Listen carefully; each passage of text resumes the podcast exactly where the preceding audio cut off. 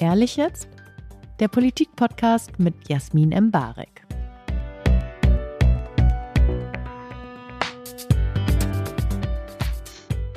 Herzlich willkommen zu Ehrlich jetzt. Das ist ein weiterer Politik-Talk, den alle gebraucht haben, der noch ehrlicher ist als alle anderen, der aus Politikern die unerwartbarsten DPA-Ticker ballert. Und heute begrüße ich Johannes Vogel. Er ist in der FDP. Er ist stellvertretender Bundesvorsitzender seiner Partei und erster parlamentarischer Geschäftsführer der FDP-Bundestagsfraktion. Er ist 40 Jahre alt, ist in Wermelskirchen geboren und sein Wahlkreis ist in Olpe, Märkischer Kreis 1. Er studierte Politik, Geschichte und Völkerrecht an der Universität Bonn und schloss 2009 mit dem Magister ab. Fünf Jahre lang war er Bundesvorsitzender der Jungen Liberalen, 2009 bis 2013 und seit 2017 im MdB und er war mal studentischer Mitarbeiter im Landtagsbüro von Christian Lindner. 2014 war er mal Kursgeschäftsführer der Arbeitsagentur Wuppertal Solingen und als Generalsekretär der FDP NRW leitete er hauptverantwortlich den durchaus legendären Schwarz-Weiß-Daddy-Wahlkampf der Freien Demokraten bei der Landtagswahl 2017. Er hat einen Hund, der Tuli heißt und ist verheiratet und sitzt heute hier. Hallo, Herr Vogel. Hi. Prinzipiell ist dieser Podcast ja so angelegt, dass mir die Politiker ein Thema mitbringen, das sie bewegt. Und äh, Abgeordnete wollen natürlich immer ihre Themen präsentieren, ihre Agendas setten, damit auch anständig zitiert wird. Und ich bin aber ganz optimistisch, dass wir in diesem Gespräch diesen Faden zwischen Tiefgang und Parteiwerbung finden werden. Und ich hoffe, dass Sie auch ready dafür sind. Ich versuch's. Dann habe ich zum Warmwerden ein paar schnelle Fragen. Ready? Gerne. Ein zehnmal würden Sie eher Vogel Edition. Bayern oder Sachsen? Boah, ist echt schwer, Bayern. Freiheit oder Sicherheit? Freiheit. 365 Euro Ticket oder 49 Euro Ticket? 49 Euro Ticket. Verbrenner aus oder Atom an? Mm, Atom an die nächsten Monate. SPD oder Grüne? Das kann ich ja jetzt, da, da kann ich mich jetzt ja in der Koalition nur in die Nesseln setzen. Ich war mal als Jugendlicher ein Jahr aktiv bei den Grünen, deshalb Grüne. Karriere oder Familie? Muss man sich da entscheiden? Wenn Sie müssen. Das ist eine Will Entweder-Oder-Frage. mich nicht entscheiden müssen. Na, das ist natürlich jetzt ein Ausweichen zu Beginn Ich schon. weiß, ne? gebe ich zu, aber an der Frage. Ich habe eine Frage aufgeschrieben, die heißt BVB oder FC Bayern, aber ich muss ehrlich fragen, ich konnte nicht finden, welchem Fußballclub Sie sich sonst zugehörig fühlen. Deswegen dürfen Sie jetzt auch etwas anderes einwerfen. Also, wenn ich mich zwischen den beiden entscheiden muss, natürlich ganz klar BVB. Mhm. Äh, Als NRWler und aus tiefer Überzeugung. Würde niemals zu den Bayern gehen. Aber ich gehöre zu einer der, der kleinen Minderheit der Leverkusen-Fans in diesem Land. Ich hatte Ähm, überlegt, das einzusetzen, aber dann dachte ich, nee. Nee, ich stehe dazu. sein, mein okay. Papa war jahrelang beschäftigt bei Bayer und ist da immer ins Stadion gegangen und ich bin als kleiner Junge viel mitbekommen mit, und habe dann die, die Nähe zu diesem Verein quasi schon früh gelernt und habe sie mir immer erhalten und war auch so hardcore, dass ich in all den Vizekusen-Dingen, also ich war in Unterhaching im Stadion, als wir die Meisterschaft verloren haben, nicht deutscher Meister wurden. Ich war in Glasgow im Stadion, äh, als wir die Chess Champions League-Finale verloren haben. Also ich bin wirklich durch alle Tiefen mit durchgegangen und dann bleibt man auch dabei. Ja, ehrenswert, wenn man die Nischen in NRW bedienen kann. Aber gibt es einen Fußballclub aus Ihrem Heimatort?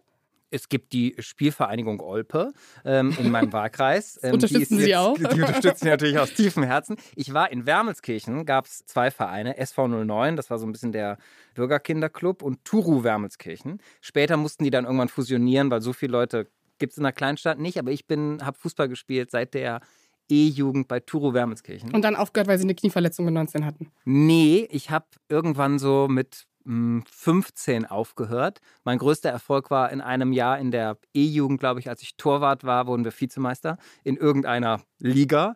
Ich weiß nicht mehr in welcher. Es war ein sehr cooler äh, Club, sehr vielfältig. Ich habe viel gelernt. Ähm, Ramadan zum Beispiel kennengelernt, schon beim Fußballtraining, solche Sachen. Mochte Turu sehr, aber so mit 5, 14, 15 musste ich einsehen, dass es das Talent vielleicht zur Profifußballerkarriere nicht ausreicht. Hatte dann irgendwie mir das aufgehört, hatte Zeit für neue Hobbys und habe dann angefangen, äh, Polit- Politik zu machen. Also weil Sie mich das bei einer Sternvideo, von, Jugendorganisation das Sternvideo von Christian Lindner gesehen haben, als er gesagt hat, Rosen sind nur dornige Chancen.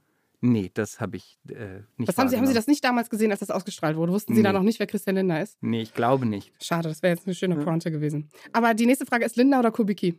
Ha, ähm, mh, Lindner ist ja der Vorsitzende. Sauerland oder Ruhrpott? Sauerland, hallo, mein Wahlkreis. Nicht regieren oder falsch regieren? Mh, richtig regieren. Das ist natürlich schon wieder ein Ausweichen, Herr Vogel, aber das ist, ja, Halten das Sie ist, aus. Das ist in Ordnung. Wir sind ja immer noch im Beginn und ich möchte etwas fragen, damit ich das zwischendurch nicht muss und damit Sie mir nicht vorwerfen, nicht inhaltlich zu sein.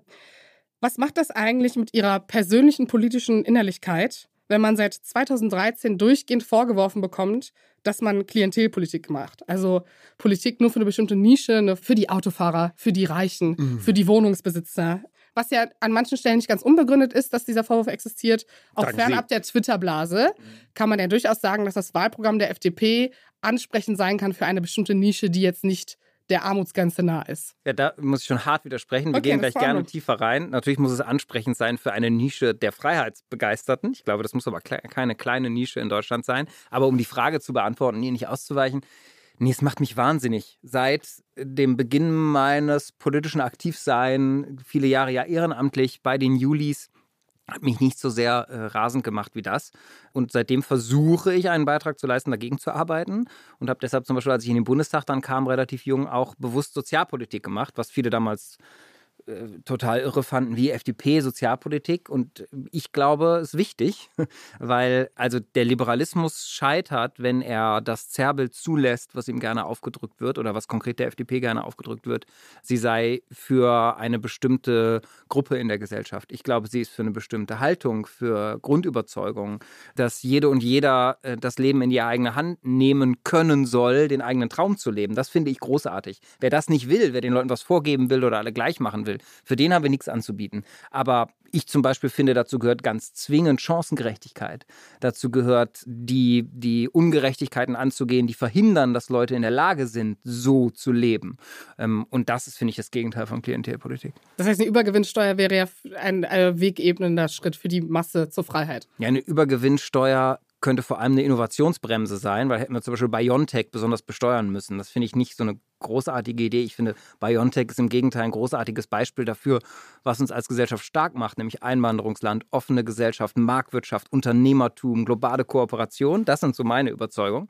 Und das zu, besonders zu besteuern, überzeugt mich irgendwie nicht. Aber es ist jetzt auch ähm, ein sehr prominentes Beispiel zu wählen, dass dieses eine Mal in der Krise, wo dann das eine migrantische erfolgreiche Unternehmen nicht besteuert wurde. Also das ja, ist ja. Wenn man überlegt, was, was macht uns stark, muss man doch, finde ich, die Beispiele nehmen und sagen, was können wir denn dafür tun, dass wir mehr von diesen Beispielen bekommen. Aber es ist ungefähr so zugespitzt, wie zu sagen, Chancengerechtigkeit kriegt man über die Übergewinnsteuer. Vielleicht kriegt man Chancengerechtigkeit vor allem durch bessere Bildungspolitik. Also das wäre ja mein Gegentake. Ja, ähm, da sind Sie ja auch in Regierungsverantwortung. Ja. Äh, aber Anschließend daran die Frage, über welche Diskussion haben Sie sich denn zum Beispiel auf Twitter zuletzt richtig geärgert? Also Sie sagen ja selber auch gern, dass dieses Diskutieren über Unwichtiges und über Nicht-Inhaltliches mhm. anstrengend ist. Aber gibt es irgendeine Diskussion, wo Sie beispielhaft das Gefühl haben, ja, das war letztes schon wieder so ein, das war Schrott? Also ich weiß nicht, wie es Ihnen geht. Ich bin gerne auf Twitter, aber ich habe gleichzeitig zu oft das Gefühl, dass das Schrott manchmal. Äh, auch das, was Sie schreiben? Ist. Nein, das passiert ganz sicher auch, dass ich mal Schrott schreibe. Aber ich hoffe, dass das nicht der Regelfall ist. Aber manchmal sind die Debatten auf Twitter Schrott. Sie sind äh, zersetzend, hasserfüllt. Das passiert in einer Gesellschaft, die auch durch Populismus bedroht ist und Populismus spielt mit Emotionen. Aber zuletzt habe ich mich zum Beispiel geärgert, bevor wir jetzt diesen äh, Streit über die Krisenmaßnahme Kernkraftwerke diesen Winter länger nutzen, beendet haben diese Woche, was ich gut finde, endlich, hatten wir letzte Woche so eine, so eine kurze Phase, wo dann es nur noch um die Frage ging, was ist wann, wie, wo angeblich vereinbart worden und es gar nicht mehr möglich war, kurz darüber zu reden, was eigentlich vernünftig. Und das sind so die Dinge, das hat, glaube ich, in dem Fall aber nichts mit Twitter zu tun. Das war nicht nur auf Twitter, wo mich so ein bisschen das, äh, die Art, wie wir Debatten führen, äh, verrückt machen. Ein Kollege von Ihnen, ein Journalist, hat dann auf Twitter auch irgendwann geschrieben, es ist ja klar, ähm, dass es bei diesem Streit längst nicht mehr um die Sache geht. So, und das reizte mich, mich zu fragen und ihm zu erwidern, Wieso ist das eigentlich klar, dass wenn in der Politik emotional mit Überzeugung über Themen gestritten wird, dass es dann ja irgendwann natürlich nicht mehr um die Sache geht? Was macht man dann eigentlich, wenn es einem um die Sache geht? Also, das ist so ein bisschen, wo ich Dinge, wo ich manchmal das Gefühl habe, da verselbstständigen sich Debatten. Ich verstehe warum, ich verstehe, wie das dazu kommt, ich verstehe die vielen Ebenen von dem, was wir öffentlichen Diskurs nennen, aber das sind manchmal so Dinge, die mich langweilen. Naja, aber transparenzbedingt könnte man jetzt auch sagen, mit Blick auf die Niedersachsenwahl und auch die Kritik, die der, an der FDP laut wird oder auch mit Blick darauf, was für Wahlergebnisse man einfährt, dass so bestimmte Debatten ja auch gelegen kommen, andere Dinge zu übertönen. Und das ist ja bei der Atomdebatte durchaus als Partei, die das schon länger fordert und irgendwie da auch im Zwist war mit dem Bundeswirtschaftsminister, ein gewisser Erfolg, der gelegen kommt, oder nicht? Natürlich kommt es mir gelegen, wenn etwas sich durchsetzt, was ich für richtig halte. Das ist klar. Ähm, in dem Fall war es aber ja eine Debatte, die wir schon lange vor der Wahl hatten. Also insofern, wir hatten den Streit schon vor der Wahl oder die, den Konflikt. Ähm, ich finde, wir müssen uns auch angewöhnen, dass nicht jeder Konflikt gleich Streit ist. Genauso übrigens wie jeder Kompromiss nicht gleich Verrat ist. Aber an der Stelle, glaube ich, war es so, der, der, die Diskussion war eben noch nicht beendet. Die Frage war nicht entschieden. Die Herausforderung war nicht gelöst. So, und dass man das dann nicht aufhört nach einer Wahl, finde ich genau richtig, weil sonst wäre es ja offensichtlich nicht um die Sache gegangen. Und darum ging es. Aber was ich meinte, ist, dass ich manchmal das Gefühl habe, wir entkoppeln die Debatten manchmal da so von den Inhalten ab. Ich gebe ein anderes Beispiel. Letztens saß ich irgendwann in einem Pressehintergrund und Kollegen, mit ganz vielen Kolleginnen und Kollegen von Ihnen und äh, da fragte mich jemand, ja, ist jetzt entscheidend hier, ich mache hier gerade eine Agenturmeldung, wann äh, ist, stimmt es, dass der Koalitionsausschuss nicht, ich weiß nicht mehr, was es war, Freitag, sondern Sonntag stattfindet? Also manchmal beschäftigen wir uns, machen ganze News Cycle, ganz, füllen ganze Artikel mit solchen Belanglosigkeiten. Und das sind die Dinge, die mich an unserer öffentlichen Debatte eher langweilen. So, also ist das jetzt eine indirekte Kritik am Journalismus, gell? Hm, das wollte ich gar nicht sagen. Wir sind ja alle Teil davon. Also es gibt ja immer auch Kolleginnen und Kollegen und manchmal ich selber sicher auch, die das dann durch Zitate füttern. Und manchmal habe ich das Gefühl, das ist so ein, so ein heiß laufender Prozess. Und das, das damit, dass man damit dann manchmal Stunden des Tages verbringt. Das sind so die Tage, wo ich mich dann abends frage, puh, aber haben Sie das Gefühl, dass Sie in dem Moment vielleicht auch so ein bisschen die Authentizität verlieren, von der Sie glauben, dass Sie die haben? Falls Sie glauben, dass Sie sie haben. Ich habe natürlich ein bisschen Recherche betrieben über Ihre Person, äh, mhm. sonst würden wir hier nicht zusammen sitzen. Es gibt ja gerade bei der FDP oft so Website- und Social-Media-Auftritte, die dann so ganz nahbar sind. Ne? Also allein, dass ich weiß, wie Ihr Hund heißt, ist ja so, ne? es ist so ein bisschen Live, Love, Love und es ist so das Gefühl, hey, hier läuft alles zumindest authentisch ab. Natürlich kann man nicht immer alles kommunizieren, aber sind das nicht auch Momente, wo man so selber so merkt, okay, da würde man einfach ganz kurz sagen, ja gut, das war jetzt irgendwie alles so ein bisschen Teil des Systems. Ich, man macht halt ja. seinen Job. Aber ja. jetzt muss man das zwischendurch vielleicht auch mal sagen. Ja, vielleicht. Gut, dass wir es gerade mal tun können. ja, ich finde manches, also ganz viel an diesem, ich hasse dieses Die-Politik. Mhm. Ähm, ich glaube, dass dieses Gerede von der Blase Berlin, die ja nicht nur uns Politiker trifft, also Menschen, die in der Politik beruflich sind auf Zeit, sondern auch Sie, euch, Journalisten, also das ja alles wird ja als eines wahrgenommen, da ist natürlich ganz viel Falsches und auch Hochgefährliches, finde ich, dran. Und wie immer ist aber natürlich nichts monokausal und man muss sich immer selber fragen, welchen Beitrag leiste ich eigentlich dazu, dass dieser Eindruck entstehen kann. Und dieses sich mit sich selbst, um sich selbst drehende, sich selbst beschäftigende, was der Betrieb hier in Berlin manchmal macht, hat, das sind so Dinge, wo ich mich dann auch frage, puh, ähm, muss das nicht Leute für Leute abgehoben wirken? Irgendwie leer rüberkommen? Und wo kannst du, wo, wo musst du dich in Dinge reinstürzen, weil das Teil des Prozesses ist, der dir am Ende inhaltliche Gestaltung ermöglicht. Und wo musst du dich jeden Tag fragen, ob du gerade dazu beiträgst, das Schlechte an dem System, das vielleicht Lehre, das sich selbst referenzieller an dem System selber zu triggern. Das frage ich mich. Das frage ich mich bei dem Thema, das Sie mitgebracht haben, übrigens ja. auch. Okay. Es ist ja so, dass äh, wir vorher gesprochen haben und es darum ging, was Sie so interessiert. Ja. Und ich war ein bisschen überrascht, weil Sie haben das Thema Mobilität mitgebracht. Ja. Ähm, ich wollte nicht die Themen, über die ich sonst immer rede. Die haben ja eigentlich nee, gesagt, man will so seine eigene Agenda pushen. Ja. Hätte ich jetzt über sozialen Aufstieg oder Rentenpolitik, Aktienrente reden müssen. Aber ich wollte mal was anderes mitbringen. Ja, das ist ja dann auch eine persönliche Challenge für Sie. Ja. Weil jetzt müssen Sie sich rechtfertigen für ein Thema, das Sie nicht seit 14 Jahren ja. äh, mit Journalisten besprechen. Aber andererseits möchte ich eine kurze Einführung geben und dann auf die Frage kommen, ob man Unbedingt. die Aussage, die Sie gerade getätigt haben, nämlich, dass man äh, bestimmte Dinge mit unterfüttert, ob man dazu beiträgt. Es mhm. geht auch außerhalb des 9-Euro-Tickets auch um andere Dinge. Und mhm. äh, eines davon sind SUV-Fahrer oder Autofahrer, die noch mit Verbrenner fahren. Und äh, das ist bei mir so ein bisschen untergegangen. Ich erinnere mich daran, so einmal im Jahr, wenn Markus Söder irgendein Statement settet für den nächsten Wahlkampf. Der ist ähm, übrigens ein gutes Beispiel für all das, wo wir eben gesprochen haben. Aber das sagen Sie jetzt. Ja. Auf diese Kritik kann Söder ja irgendwann selber hier eingehen. Unbedingt. Ich wollte um Ihnen nur den Cliffhanger geben. Nee, das ist total in Ordnung. Aber jetzt wieder zum Thema, zum Inhaltlichen. Der aktuelle Stand um Verbrenner ist ja folgender. Ja. Die Ampelkoalition hat sich hier auf eine gemeinsame Position geeinigt. Mhm. Das heißt, europaweit sollen Autos nach 2035 mit äh, Verbrennern zugelassen werden, wenn sie sogenannte E-Fuels nutzen. Das Thema ist ja so ein Fachthema, wo alle dieses fancy Wort benutzen. Ich denke mal daran, wenn Leute bei Land sitzen oder so und dann sagen, E-Fuels und das ist die Zukunft von Wasserstoff.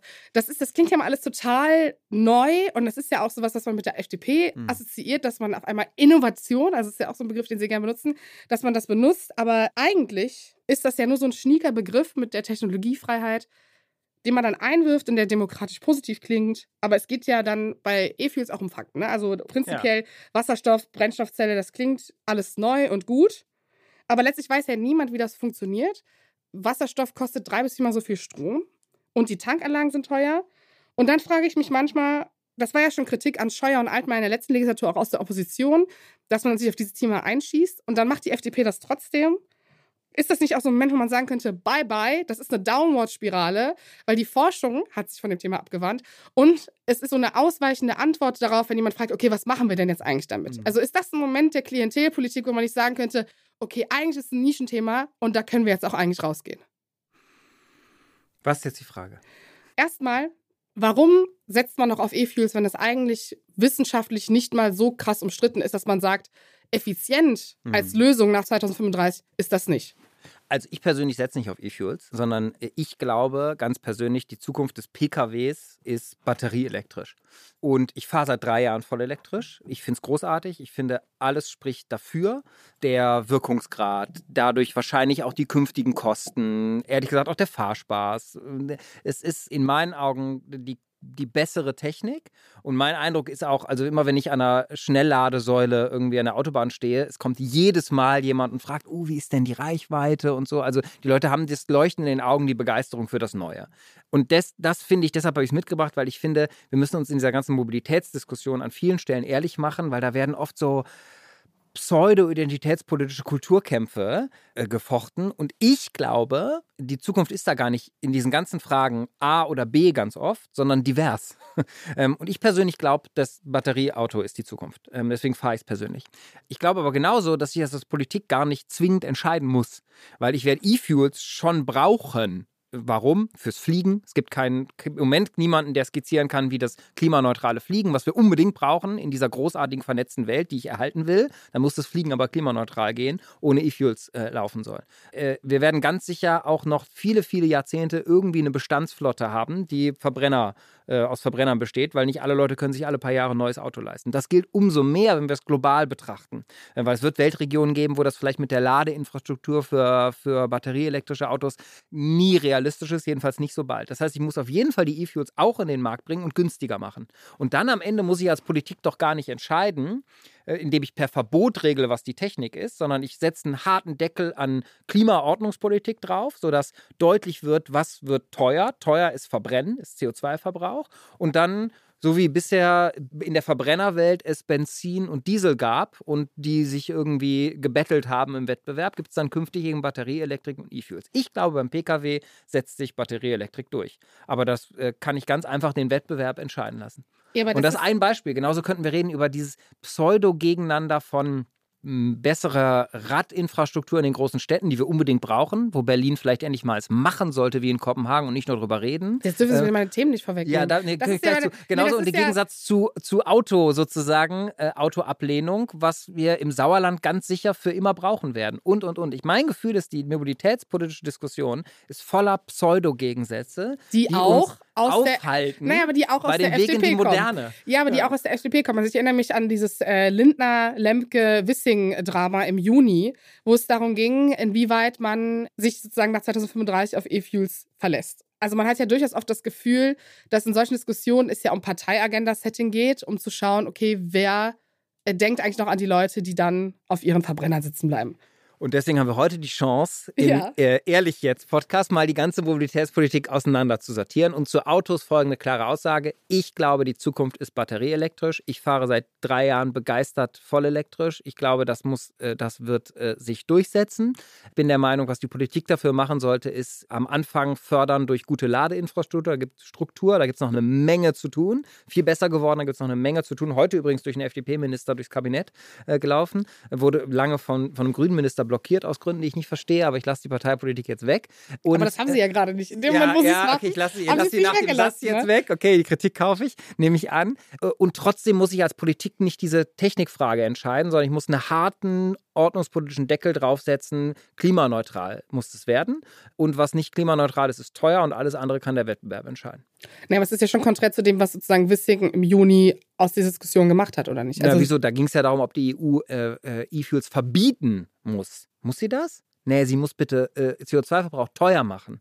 Und wir müssen die batterieelektrischen Autos, äh, das, den Einstieg hier leichter machen durch am Anfang Förderung von Ladeinfrastruktur. Aber wäre es nicht ein deutlicheres Zeichen, also inmitten einer Klimakrise zu sagen, okay, vielleicht muss man bestimmte Dinge politisch auch einfach hart entscheiden, sodass diese Nischendiskussion, und die wird ja jetzt die nächsten Jahre trotzdem weitergeführt werden. Unser Podcast wird jetzt wahrscheinlich dazu führen, dass morgen alle sagen, oh mein Gott, das ist alles so klar.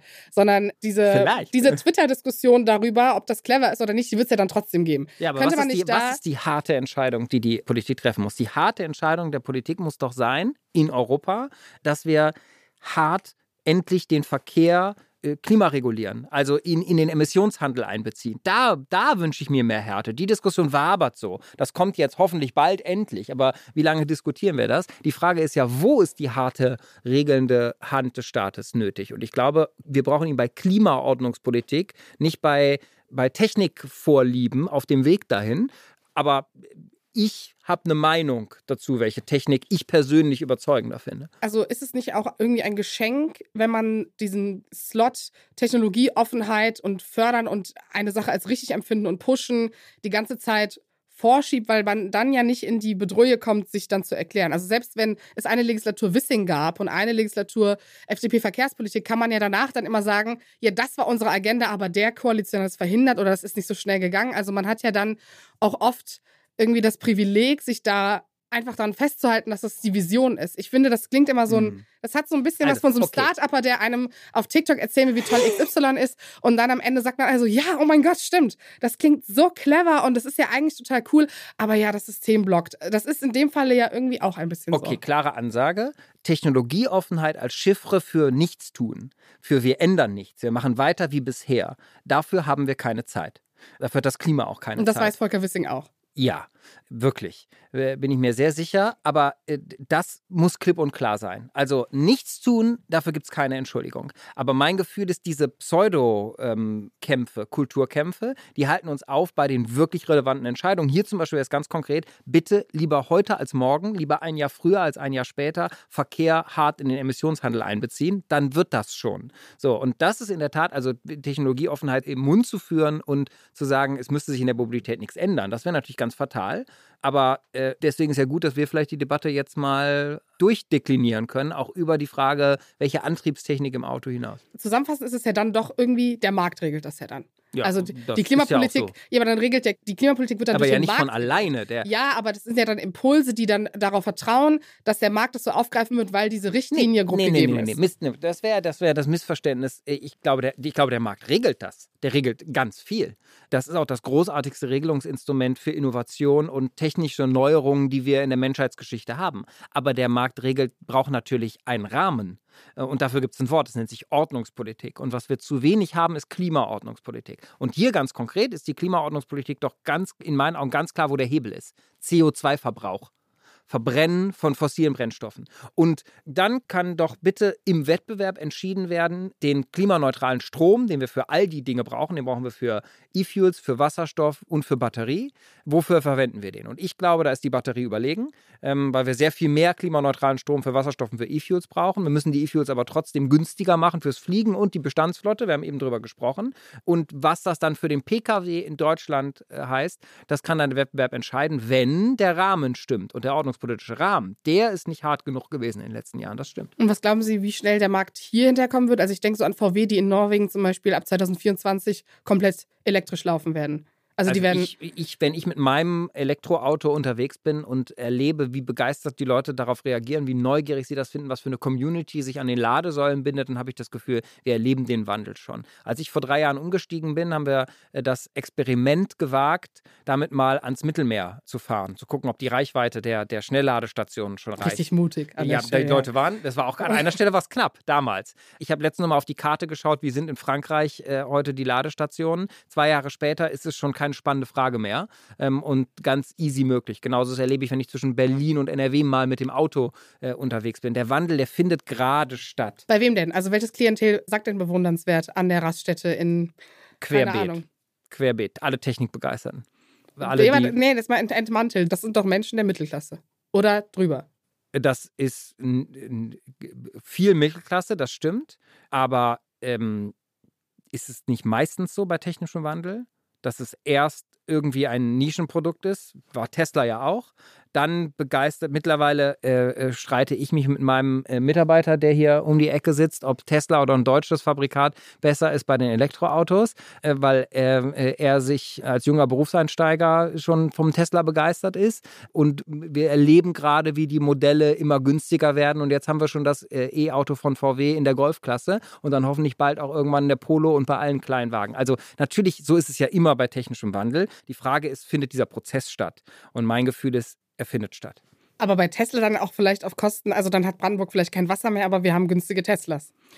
Ey, diese Wasserdiskussion in Brandenburg. ähm, Ja.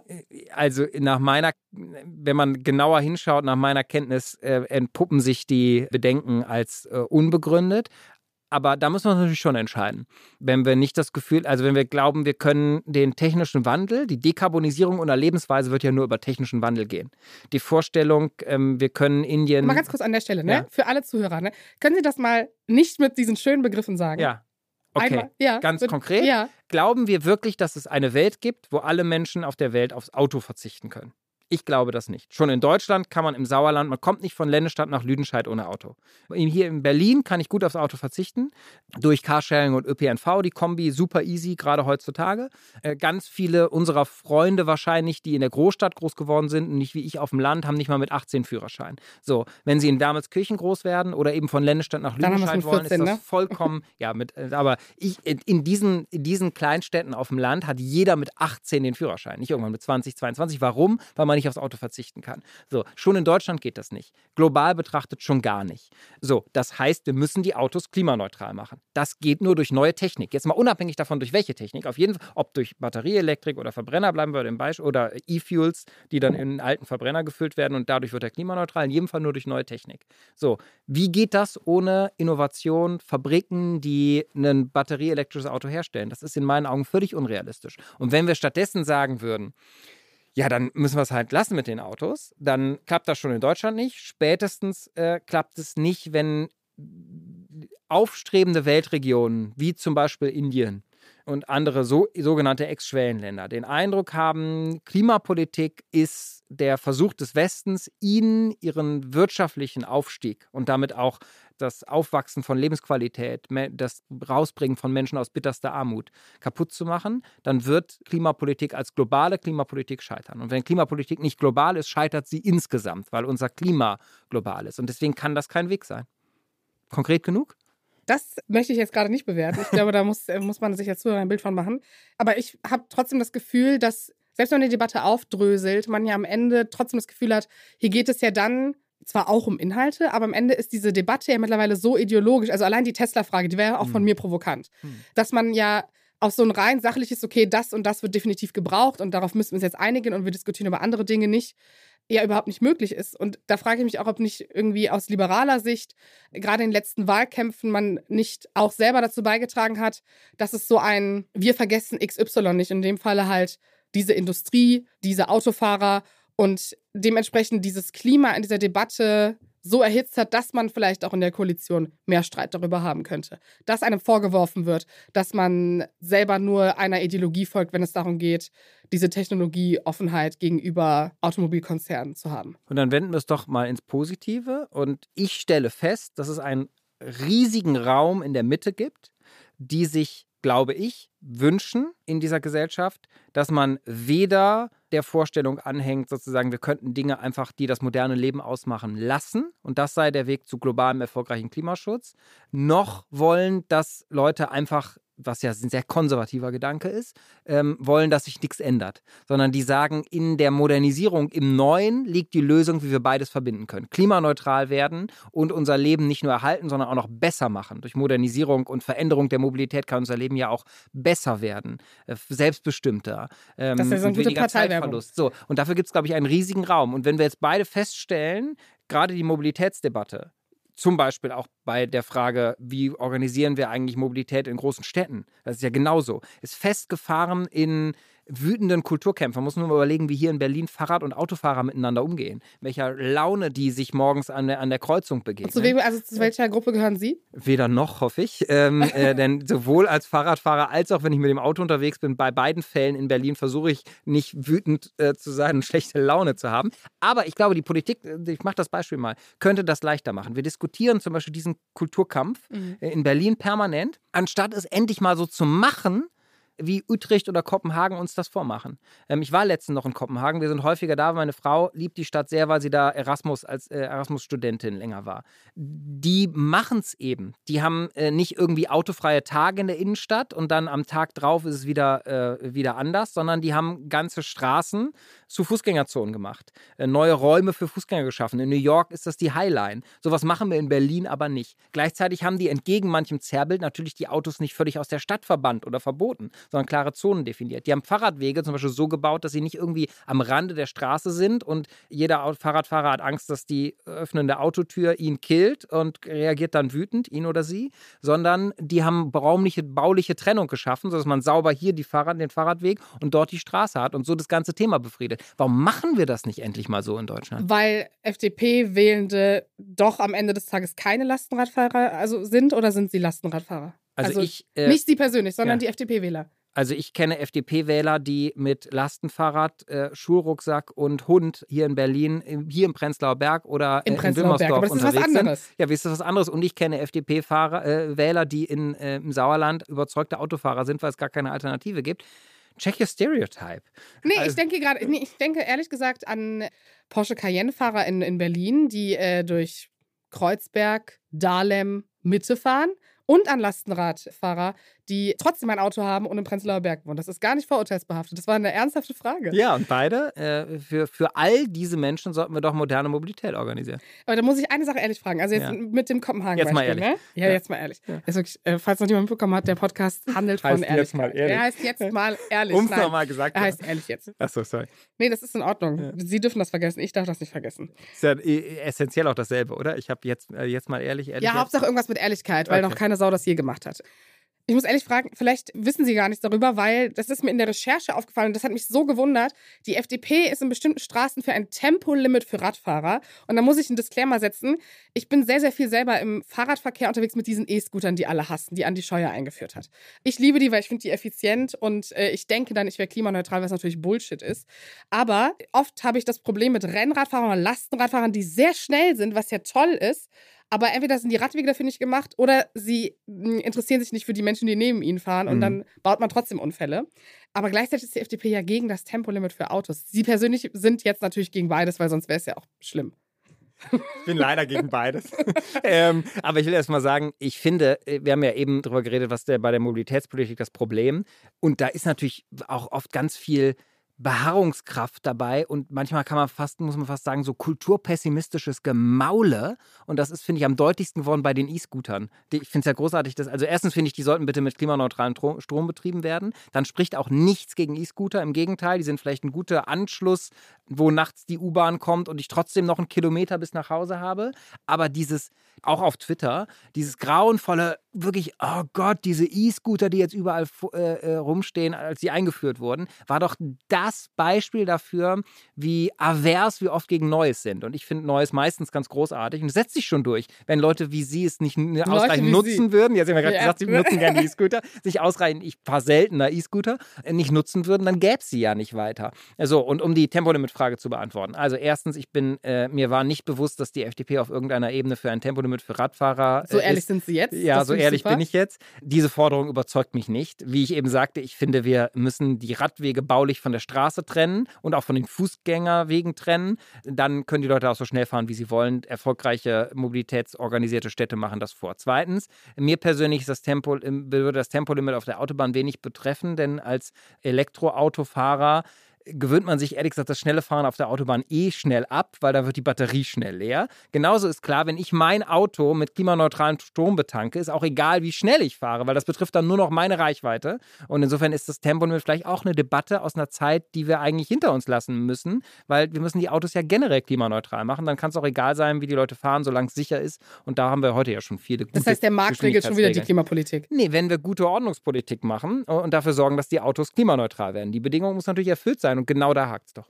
Aber das heißt, könnte man nicht da, also ich muss wirklich ehrlich sagen, ich finde das sehr befremdlich, diese Tempolimit-Rad-Sache, aber da können wir ja nochmal auf Twitter nach dieser Folge drüber diskutieren. Und würde gerne mal äh, wissen, welche FDP-Untergliederung das gefordert hat. Ich befürchte, es war Berlin. Ja, ich gehe dem ähm, kritisch nach. aber dafür, dass sie eigentlich die Berliner gerade kritisiert haben für ihren, es ist ja, es ist ja auch oft Ländersache, wie Verkehr läuft ja. und ob es Tempo-30-Zonen gibt, Radstraßen, wo es keine Autos mehr gibt. Finden Sie eigentlich, dass es in Berlin mehr dieser Friedrichstraßenmodelle. Also für alle, die nicht wissen, was es ist. Auf der Friedrichstraße dürfen ja auf einem bestimmten Abschnitt nur Radfahrer und Fußgänger sein. Und ich muss ehrlich sagen, das Beispiel finde ich sehr kontraproduktiv, um die Lust darauf größer zu machen. Aber sind Sie Fan davon? Also in Berlin überzeugt es mich nicht, weil da ist es irgendwie lieblos hingeflanscht. Irgendwelche, äh, irgendwelche Poller und so vorübergehende Streifen und die Straße wird gar nicht zum Beispiel neu gestaltet. Es entsteht nicht eine coole, mit grünen Flächen arbeitende Fußgängerzone und das ist so ein bisschen so, das ist so worst off und typisch Berlin in der Mobilitätspolitik. Sondern wenn, würde ich doch sagen, es muss Straßen geben, wo Autos fahren, es muss Straßen geben, wo wir brauchen definierte Fahrradwege und es muss Straßen geben, wo nur Fußgänger oder Fußgänger und Radfahrer definiert schön äh, den öffentlichen Raum erweitern können, dann muss ich das aber auch städtebaulich so organisieren und nicht irgendwie so, so provisorisch hinrotzen, sondern schön machen. Und das doch, finde ich, oft das Problem. Ich finde, äh, ehrlich gesagt, haben wir in Berlin und anderswo auch viel zu wenig städtebaulichen und architektonischen Ehrgeiz. Da experimentieren wir doch nicht. Das ist schon bei Innovation, ne? Ja, ist doch so. Experimentieren ja. doch nicht genug. Man hat das, die ganze Gefühl, Debatte sind eigentlich äh, Speaker, für, Speaker für Innovation an der nee, Stelle. Ich komme einfach rum auf der Welt und sehe, dass es. Ich liebe Berlin. Berlin ist Von in vieler Hinsicht Berlin, super ne? cool. Ich bin sehr gerne Bürger Berlins. Ich habe ja zwei Wohnsitze, wie jeder Abgeordnete. Aber äh, ich finde echt, äh, architektonisch und Stadt, stadtentwicklungstechnisch könnte hier mehr gehen. Das ist ja also bundespolitisch ja die Aufgabe der FDP, sozusagen diese Symbiose von Rad und Auto voranzubringen. Und es gibt ja diesen nationalen Radverkehrsplan, der ja. eigentlich eine Förderung von 30 Euro jährlich pro Bürger vorsieht. Aktuell sind es ja elf. Ist es eine FDP-Priorität, dort die Radfahrer finanziell dazu so zu unterstützen, dass sie das Gefühl haben, sie werden ernst genommen? Haben Sie das Gefühl, das ist ja eine sehr deutsche Antwort, zu sagen, ey, ein Thema ist wichtig, lass mal Geld hinwerfen.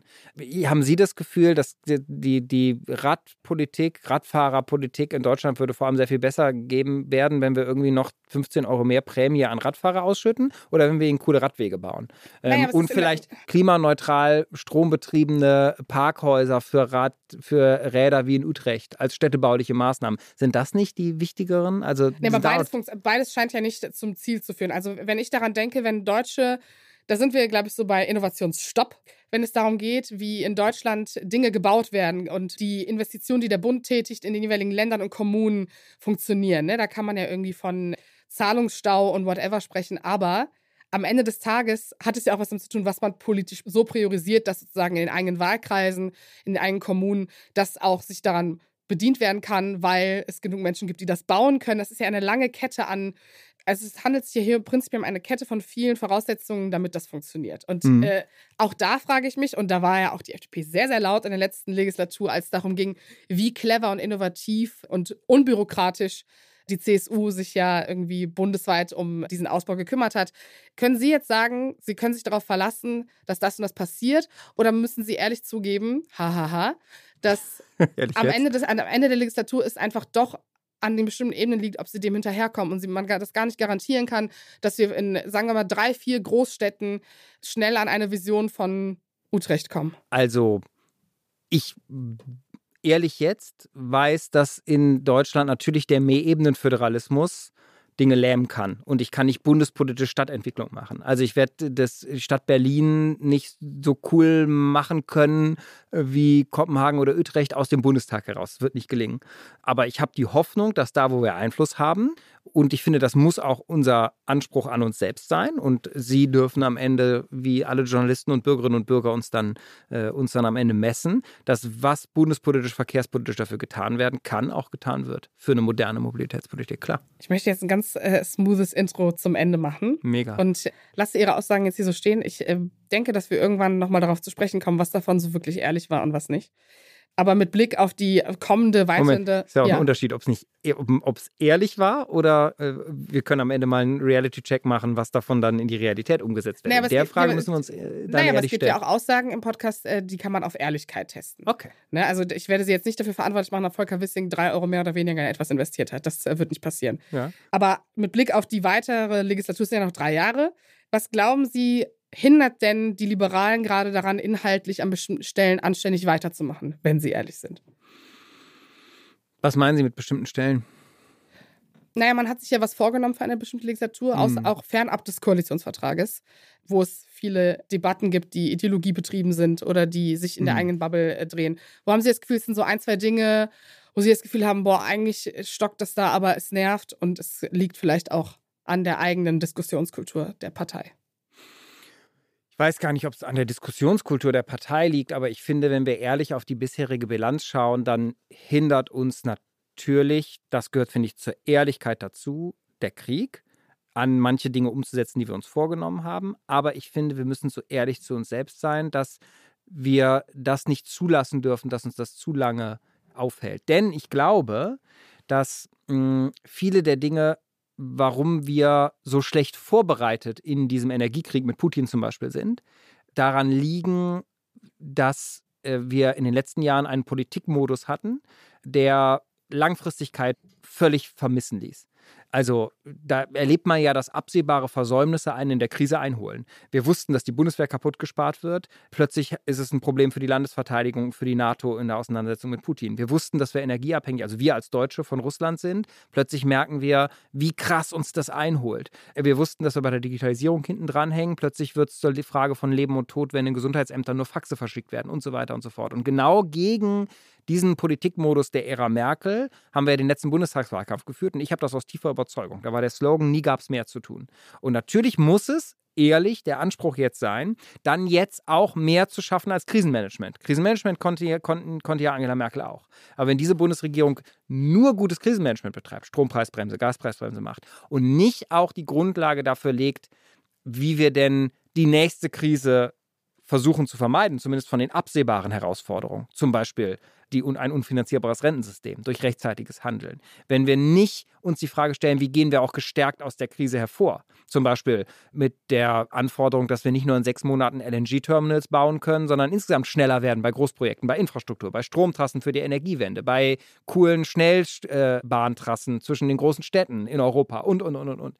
Dann müssen, würden wir ehrlich dem, was wir uns für diese Legislaturperiode vorgenommen haben, nicht genügen. Und ich finde, dahinter den Fragen ja auch so ein bisschen schwebt, warum ist die FDP vielleicht auch in Landtagswahlen in den letzten Monaten nicht so erfolgreich gewesen? das, das haben Sie jetzt suggeriert. Ja, das höre ich so raus. Ist das zumindest die Antwort? Also, äh, das, glaube ich, ist die Lösung.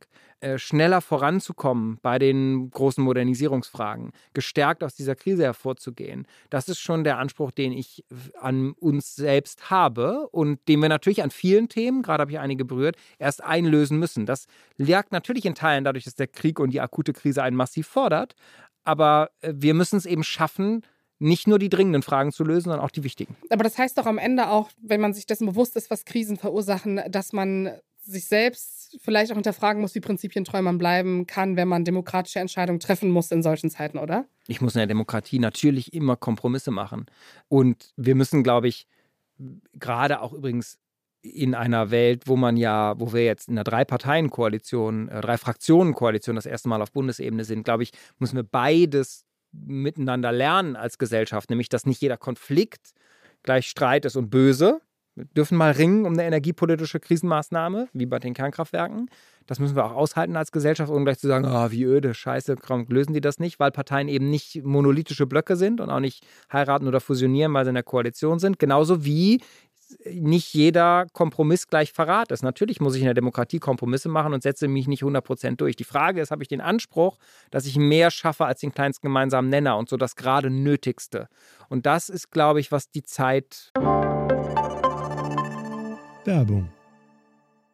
Du bist gestresst von der Uni, liegst abends oft im Bett und grübelst oder steckst tief in einer Krise? Der Ratgeber Mental Health von Zeit Campus hilft dir, deine Gedanken und Gefühle zu sortieren und Ruhe in stressigen Momenten zu finden. Er enthält Entspannungstechniken, Lernmethoden und Notfallstrategien sowie zahlreiche Interviews mit ExpertInnen und Erfahrungsberichte von Studierenden. Sichere dir jetzt dein gratis E-Paper zum Download unter www.zeit.de/slash mental health. Von uns verlangt. Das ist ein äh, schönes Abschlusswort für den politischen Teil. Ich habe einen letzten Slot. Ich okay. habe jetzt drei Fragen für Sie. Danke an der Stelle, dass Sie so konsequent das Wort ehrlich aufgegriffen haben. Ich finde das super. Ich habe das Gefühl, dass dieses Konzept zumindest den Anschein erweckt, dass wir hier ehrlich sind. Am Ende des Tages muss das jeder für sich selbst entscheiden. Aber die erste Frage ist, was stört Sie am meisten an Journalisten? Das ist ein langer Seufzer. Ja, das ist eine gute Frage, weil ich darüber viel nachdenke, weil mein Gefühl ist, eine der größten hm, Gefahren unserer Zeit ist ja die Zersetzung der westlichen Demokratien durch Populismus. Das erleben wir. Es ist eine, der größten Gefahren für uns alle ist, glaube ich, der Zustand der Republikanischen Partei in den USA. Und das hat ganz viel zu tun damit, mit dem etwas, was ich mal Integrität der öffentlichen Debatte nennen würde. Also gibt es noch eine gemeinsame Faktenbasis oder äh, haben wir eben diese Konstellation, dass selbst Fakten in Frage gestellt werden mit Fake News und all dem, was da Desinformation und allem, was dazugehört und dass Menschen Dinge glauben, auch über die objektivier fest, objektivierbar feststellbaren Sachen hinaus. Und dafür haben Journalisten natürlich eine unglaubliche extrem wichtige Rolle in unserer Demokratie. Und das, was wir öffentliche Debatte nennen, was wir ja gemeinsam machen, die Menschen, die in der Politik Verantwortung haben, die Menschen, die in Journalismus Verantwortung haben, beschäftigt mich gedanklich sehr und ich weiß noch gar nicht, ob ich jede Antwort habe. Aber. Mh, mm, aber Sie können aber, also das kann man ja machen. Also jeder hat ja an jedem Berufsfeld irgendwie eine Kritik und es ja. ist ja auch klar, dass es hier nicht darum geht, nee, dass Dinge nicht gewertschätzt ich, was, werden. formuliere ich, was stört mich am meisten? Deswegen habe ich darüber nachgedacht, weil ich glaube, Ja, aber muss man Sie im Affekt auch in Ihrem Alltag das Gefühl haben, okay, wenn Sie da mit Journalisten zusammenarbeiten und wenn Sie das und das betrachten, das stört Sie einfach. Ja, manchmal, dass die sensible Unterscheidung zwischen äh, Fakten, also Meinung und Berichterstattung, also faktenbasierter Berichterstattung und der Meinung, die jeder hat, ja. manchmal verwischt. Und ich glaube, das ist das ist. Dürfen wir auch so stehen lassen. Das ist ja, auch in Ordnung. Das ist, das ist wichtig, das ist gefährlich für die Integrität der öffentlichen Debatte. Frage 2. Ja. Verhindern Hierarchien und Machtverhältnisse Demokratie? Verhindern nicht. Wir haben funktionierende Demokratien. Seit vielen Jahren, Jahrzehnten, teilweise Jahrhunderten auf der äh, Jahrhunderten noch nicht, noch glaube ich, noch nicht umfassende funktionierende Demokratien, aber mindestens viele, viele Jahrzehnte äh, geschaffen. Und wir hatten immer Machtverhältnisse, Hierarchien, Gesellschaften sind durchzogen davon. In meinen Augen ist große Aufgabe, die aufzubrechen und dass sie sich nicht verfestigen, aber sie verhindern nicht Demokratie. Worauf sind Sie in Ihrem Leben besonders stolz, falls Sie je sowas wie Stolz empfinden? Es gibt ja auch Menschen, die sagen, dass sie Stolz als Todsünde empfinden, falls sie christlich geprägt sind, aber ähm, das kann auch etwas nicht Politisches sein. Hm. Dass ich es bisher, glaube ich, schaffe, eine intakte, glückliche, funktionierende Beziehung zu führen, bei der ich in den Spiegel schauen kann, was für ein Mensch ich bin ähm, in meinem Privatleben im Spannungsfeld zwischen, haben, Sie haben am Anfang zu einer Entweder-Oder-Frage getrieben, zwischen zum Beispiel Familie und, und beruflicher getrieben. Karriere. Das ist auch ein ja. sehr hartes Wort, gell? Ja. Am Ende wollen Sie noch irgendetwas dringend loswerden, das jetzt noch gesagt werden muss, weil Sie sich irgendwo rückblickend das Gefühl haben, sie müssen sich jetzt nochmal erklären? Nö. Gut, dann war das ehrlich jetzt mit Johannes Vogel. Wir hören uns in zwei Wochen und ich danke Ihnen für Ihre Zeit. Danke für die Einladung.